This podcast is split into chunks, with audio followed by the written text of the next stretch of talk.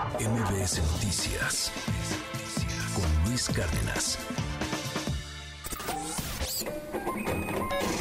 Economía y finanzas con Pedro Tello Villagrán.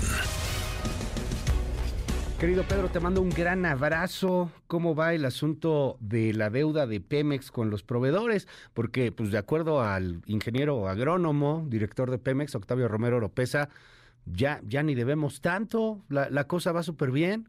Decía, esos que dicen que Pemex es la empresa más endeudada del mundo en materia petrolera deben de estarse mordiendo la lengua en este momento.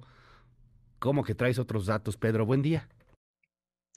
Luis, buenos días, qué gusto saludarte a ti, también a quienes nos escuchan. Pues eh, fíjate que estos no son los famosos otros datos, estos son datos que el propio Petróleos Mexicanos ha informado en un documento recientemente publicado acerca del estado en el que se encuentra su relación con los proveedores.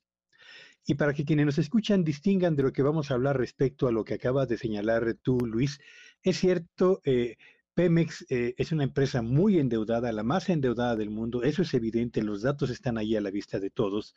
Y bueno, a pesar de que este gobierno ha hecho un esfuerzo por mantener a flote sus finanzas, eh, me refiero a las finanzas de Pemex, y le ha brindado apoyos que superan el billón de pesos para el pago de adeudos eh, con bancos extranjeros y nacionales, lo cierto es que las finanzas de la empresa se mantienen con un nivel de debilidad muy elevado.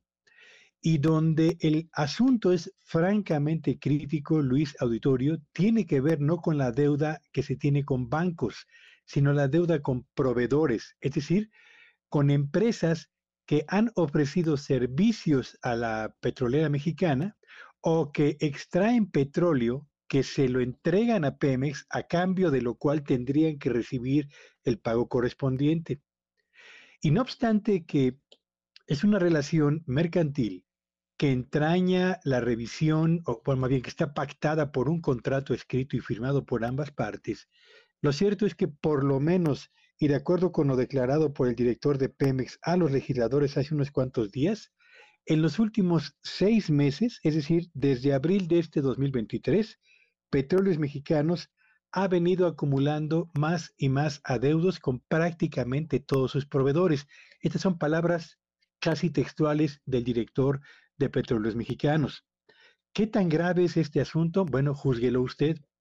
En el reporte que recientemente publicó Petróleos Mexicanos, donde se presentan los datos de su adeudo con proveedores, se señala que la deuda con proveedores y contratistas asciende a 101 mil millones de pesos.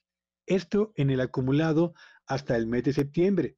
Es por esta razón y por el hecho de que dos empresas importantes, una de ellas que se llama Hochi Energy que es el segundo productor privado de petróleo más importante de nuestro país y con quien Petróleos Mexicanos tiene una deuda de 187 millones de pesos, eh, lo mismo que la empresa Baker Hughes, con quien Pemex tiene una deuda de 308 millones de pesos, o qué decir de Ferromex, que suspendió el traslado de combustible desde las refinerías de Tula y Salamanca por el impago que Pemex ha mantenido con ellos por un monto de 317 millones de pesos.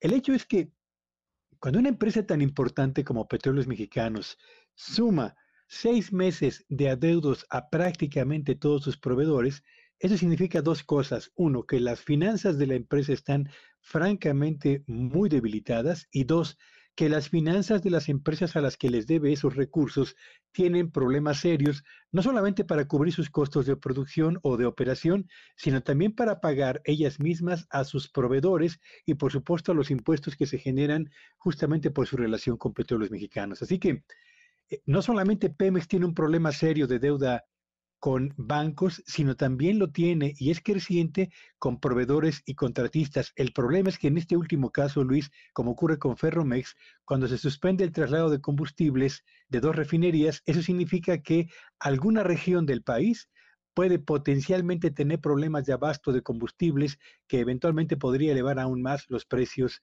de eh, las gasolinas. Y en el caso con, de las empresas que extraen petróleo, bueno, pues yo no quiero imaginar lo que sucedería si estas empresas dejan de producir o de extraer petróleo porque los pagos no llegan y esto afectaría todavía más los ingresos de la petrolera eh, porque son, es petróleo que no puede exportar o que no puede vender internamente y consecuentemente sus propias finanzas y, sus, y el cumplimiento de sus obligaciones financieras con el exterior. Vaya, vaya situación en la que se encuentra Pemex, Luis.